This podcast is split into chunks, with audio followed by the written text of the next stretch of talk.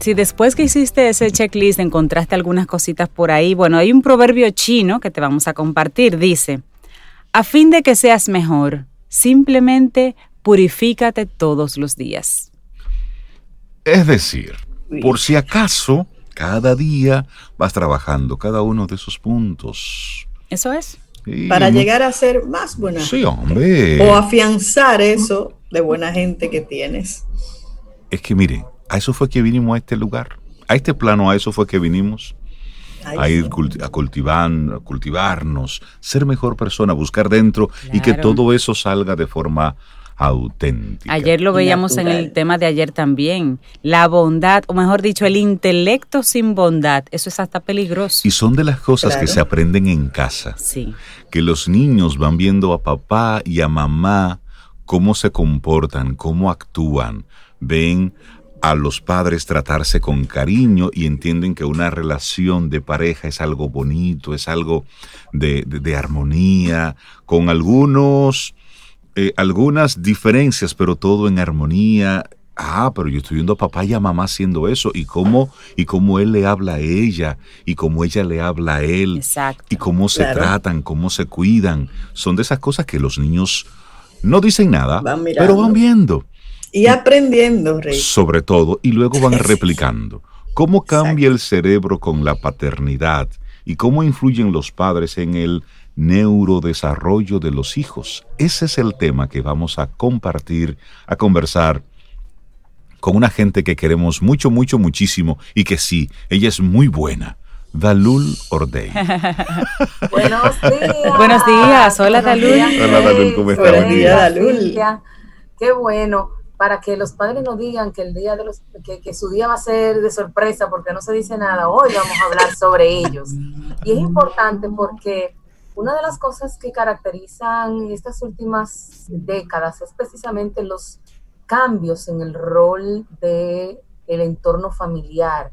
De repente ya papá no solamente es el proveedor y, y la cabeza de la familia, sino que eso se ha equilibrado un poco y esos roles han empezado a compartirse, han empezado incluso a invertirse y cada vez más eh, la cantidad de hombres asumiendo roles más eh, eh, importantes, más, con, mayor peso dentro de la dinámica familiar y del hogar regular, ha ido creciendo. De hecho, y te lo digo como una anécdota, tengo varios amigos cercanos y esos son personas que están en mi entorno que al momento de que ha habido una ruptura del matrimonio, quien se ha quedado con los hijos ha sido los, han sido los padres, no las madres.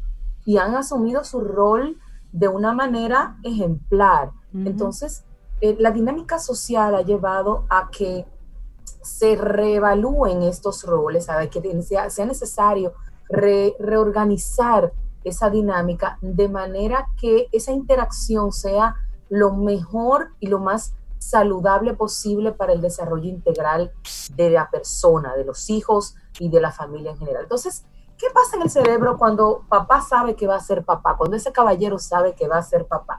Y se van dando una serie de cambios a nivel fisiológico y a nivel de, la, de lo que tiene que ver con el, el, con la bioquímica, empezando por ahí, y eso va a generar una serie de cambios. Lo primero es que en esta primera etapa la testosterona, la hormona masculina, se desequilibra. Entonces empieza a tener altibajos. ¿Por qué? Porque sale ese instinto protector em, eh, de, de, supervivencia, de cuidado que conlleva a el fortalecer esos procesos, pero de igual manera empieza a subir la oxitoxina, que es la hormona del amor. Y entonces eso comienza ahí a empezar a equilibrarse. Ah, y por eso muchos hombres incluso tienen cambios de estado de ánimo, de estado de humor, hormonales durante el proceso de embarazo, porque su sistema también está cambiando, adaptándose a ese proceso. Profesora, una pregunta es cierto que cuando la mujer embarazada le pasa por encima al hombre durmiendo, le pasa los malestares. Y es por eso que se produce. Rey, ¿y dónde tú viste? oh, pero eso se. Sí, sí, sí. Es verdad. se habla mucho. Mira, Sabiduría popular sobre, por lo menos cuentos. El hermano de Cintia, que nos escucha cada día desde Nicaragua, me dijo a mí que su señora esposa le pasó a él los malestares del embarazo. Y eso fue lo que ella hizo. Le pasó por encima. estaba asustado. Y él estaba con un nivel de sensibilidad eh, muy evidente en esa época. Claro, porque ahí entonces entra ese, esa, esa subida de la dopamina. No sé cómo decir eso. Y de la, y de la oxitoxina. Que o sea, que tú estás diciendo que eso, eso es cierto, Dalul. No, yo no estoy diciendo que fue porque le pasó por arriba. Yo estoy diciendo que cuando hay una. No, para aclarar. Igual hay personas que tienen tendencia a ser más, más sensibles que otras en ese, en ese proceso y tienen mayor, acuérdense que hay un tema que, que, tiene que ver con la empatía, con la cognición social y con la capacidad de sentir lo que el otro siente. Y esas personas que tienen esos mayores niveles de sensibilidad pueden de alguna manera empezar a sentir eso que el otro siente y a tener los malestares, señora, a tener los antojos y todo lo que conlleva ese proceso que se da durante el proceso, durante el tiempo gestación. Entonces, eh, hay cambios en la corteza cerebral. De hecho, se activa mucho más la cognición social, el hombre se vuelve más empático, más comprensivo. Y algo que parece no increíble, y es que se, la amígdala se activa. Recordamos que la amígdala procesa todo lo que tiene que ver con información emocional de alto impacto. Y de repente el hombre comienza a poder tener mayor capacidad de comprender los aspectos no verbales, las expresiones faciales, esas cosas que regularmente no entiende porque la mujer entiende que le habla en otro idioma, comienza a tener una mayor capacidad de comprender esos contenidos eh, eh, de la comunicación y, del lenguaje con la mujer, porque aumenta ese nivel de sensibilidad y de empatía al, cambiar bioquímicamente estos procesos. Pero además se, agudiza la memoria, ¿no? ¿Por qué? Porque hay una, hiper, una hiperatención. Yo de repente estoy al tanto de lo que sucede, de los ruidos, y eso se agudiza cuando empieza a, cuando nace la criatura, ¿no? Cuando nace el bebé, porque estoy pendiente que si llora, que si hace, que si gime, que si se voltea, y hay una, y miren, fíjense qué curioso, a pesar de que hay una gran falta de sueño y el sueño es importante para la memoria, el tipo de origen de esa falta de sueño hace que no se produzca ese daño que se da o, esa, o ese deterioro que se da a nivel funcional cuando esa falta de sueño es por estrés, es por, es por preocupaciones, es por problemas, oh, es por deuda o por lo que sea. Es decir, porque la naturaleza del desvelo es distinta. Sí, porque es, es la atención. que produce el desvelo es diferente. Eso es como si fuera el, el, instinto, la atención que está ahí activada. Exactamente. Entonces, eh, ese, ese elemento es importante porque va a tener mayor capacidad eh, al, agudizarse esa, percepción, ese, proceso atencional, ese estado de alerta, pues la memoria mejora, a diferencia de lo que se pudiera pensar. Y tienen entonces un proceso de desarrollo de nuevas colecciones que se van dando a nivel neurológico y que van a ir cambiando de manera permanente ya ese proceso de,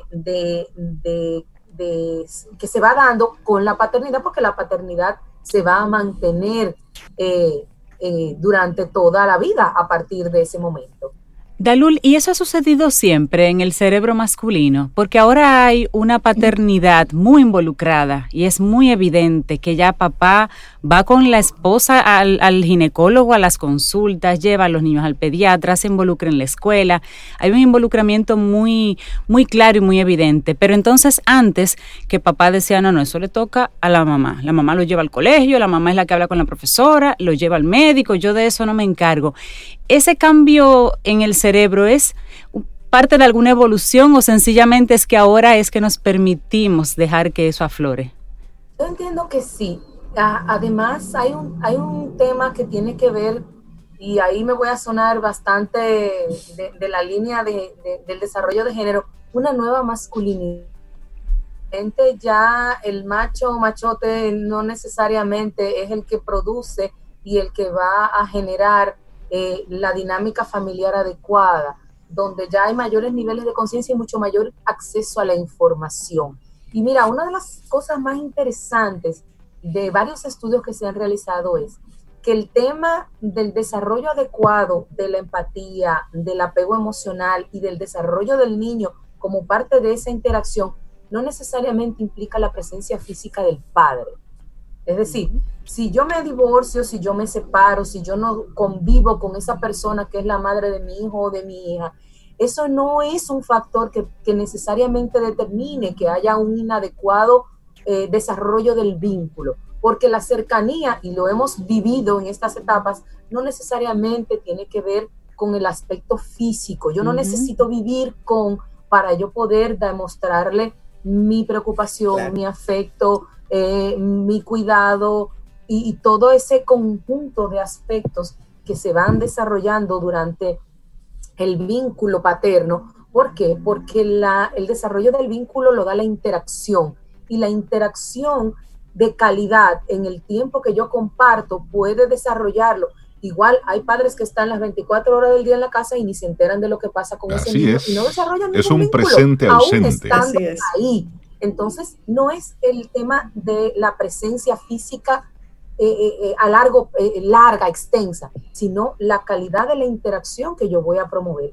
Y esa calidad de la interacción tiene unos roles bastante bien definidos con respecto a papá y a mamá. De repente, si es papá el que tiene el mayor rol, ese apego importante no necesariamente lo va a desarrollar con la madre, lo puede desarrollar con el padre o lo puede desarrollar de manera equitativa, porque hay una, hay una responsabilidad compartida. En una de las teorías de desarrollo, en la teoría de Eric Erickson, él menciona que esa primera etapa de desarrollo tiene que ver con el desarrollo de la confianza o la desconfianza a lo largo de la vida. ¿Por qué? Porque recuerden que nosotros somos la especie que nace con mayor nivel de inmadurez y más desvalida para poder sobrevivir. Entonces, esa capacidad que nosotros como padres vamos a tener de cuidar, de sostener emocional y físicamente a nuestros hijos, es lo que le va a ayudar a desarrollar confianza y seguridad para el resto de la vida. ¿Por qué? Porque si ustedes, que son los llamados a sostenerme en sentido general para mi supervivencia básica, no lo están haciendo correctamente, ¿qué yo puedo esperar del otro que no es tan cercano a mí? Y entonces menciona esa teoría interesantísima de Erickson, ese tema de que es importantísimo el ámbito, el aspecto psicoemocional y de, y de, y de, y de vinculación de los padres con los hijos en esos primeros años, en esos primeros meses de vida, para poder desarrollar la confianza y la seguridad que ese niño va a ir llevando a lo largo de su vida. De repente, Dalul, ¿hay algún padre que te está escuchando y ha hecho una especie de ejercicio de mea culpa? ¿Hay tiempo para, para resarcir eso, para cubrir para volver sobre mis pasos y hacerlo diferente? Claro, gracias a Dios, nuestro cerebro tiene la capacidad de reestructurarse continuamente. Entonces, el yo establecer una dinámica distinta y de yo socializar eso que estoy sintiendo contigo, que eres mi hijo, decirte, mira, tú sabes que yo me di cuenta que a lo mejor yo no me he estado comportando de la mejor manera contigo o que yo he estado distante o que yo no he tomado en cuenta qué tú te sientes para yo poder responder efectivamente a eso. Nos da miedo como padres poder eh, preguntarle a nuestros hijos, porque es una señal de vulnerabilidad, entendemos, o de debilidad, y es todo lo contrario. Eso nos fortalece en nuestra imagen con respecto a eso, porque es una, es una manera de nosotros hacer contacto eh, eh, eh, emocional con nuestros hijos, contacto incluso hasta neurocognitivo con ellos, de decirte, mira, yo a lo mejor creo que me la estoy comiendo, pero a lo mejor no lo estoy haciendo bien. Para yo poder hacerlo bien, tú tienes que darme herramientas. Yo necesito que tú me digas cómo tú te sientes, qué te gusta, qué tú no quieres. Y de ahí podemos llegar a un consenso, porque mi rol de padre se va a mantener, porque hay unos elementos que yo tengo que procurar que se den, pero cómo lo podemos hacer de la mejor manera posible que yo me sienta eh, eh, eh, bien y que tú también puedas tener eso que necesitas a nivel afectivo, a nivel de apoyo, a nivel cognitivo. De hecho, uno de los elementos de los estudios que se han trabajado con respecto a qué elementos específicos están asociados a, a, la interacción con el padre de manera especial. Está el tema de la interacción social. Cómo ese niño se relaciona socialmente está muy vinculado a cómo él ve y cómo él ha desarrollado ese esquema de interacción a partir de lo que hace papá y a partir de cómo yo interactúo y de cómo yo veo, porque acuérdense que nosotros en los primeros años de vida aprendemos a través de nuestras neuronas espejo, estamos aprendiendo y creando con, conexiones neuronales sin que seamos conscientes de ellas por la experiencia, por lo que vivimos, por la interacción que desarrollamos, por lo que vemos, por lo que podemos imitar. Por lo tanto, mucho de ese aprendizaje es implícito. Yo no, yo no lo, y, y lo hacemos y se dan sin que nosotros a veces nos demos cuenta. Por eso el tema de que una, un ejemplo vale, mal que, vale más que mil palabras, es una realidad y es una realidad científicamente comprobada. Porque yo te puedo decir, eh, y ahí viene el discurso y la coherencia en mi discurso, no, usted tiene que hacer tal cosa, pero desde que yo estoy en un sitio, mi comportamiento y mi Es actitud totalmente es completamente diferente. Entonces, ¿dónde está la, la, el aprendizaje de eso? Yo estoy dando un aprendizaje y un ejemplo ambivalente y eso va a producir entonces esas, esos baches a nivel de, de creación y de desarrollo de actitudes, de valores, de moral, de ética, de, de cívica, de civismo, que nos quejamos tanto, pero que tenemos que mirarnos en el espejo y ver qué estamos nosotros haciendo eh, para, para que eso cambie. Y no solamente con nuestros hijos, en sentido general, ¿no? De, de, de, de interacción con, con, las demás personas. Eh, a donde vayamos, hagamos lo que, lo que veamos. No, no necesariamente tiene que ser así, porque si todo el mundo lo está haciendo mal, yo no tengo por qué hacerlo mal. Por supuesto, ahí entra el sentido. Común. Eso es lo que nos va a ir llevando como, como, como, como entorno familiar y como sociedad a poder ir haciendo cambios, esos cambios que queremos ver dentro de lo que es la ciudadanía y el, y el desarrollo en sentido general de, de, de una sociedad más ética, más justa, más eh, eh, con mayor niveles de educación, de tolerancia, de empatía con los demás.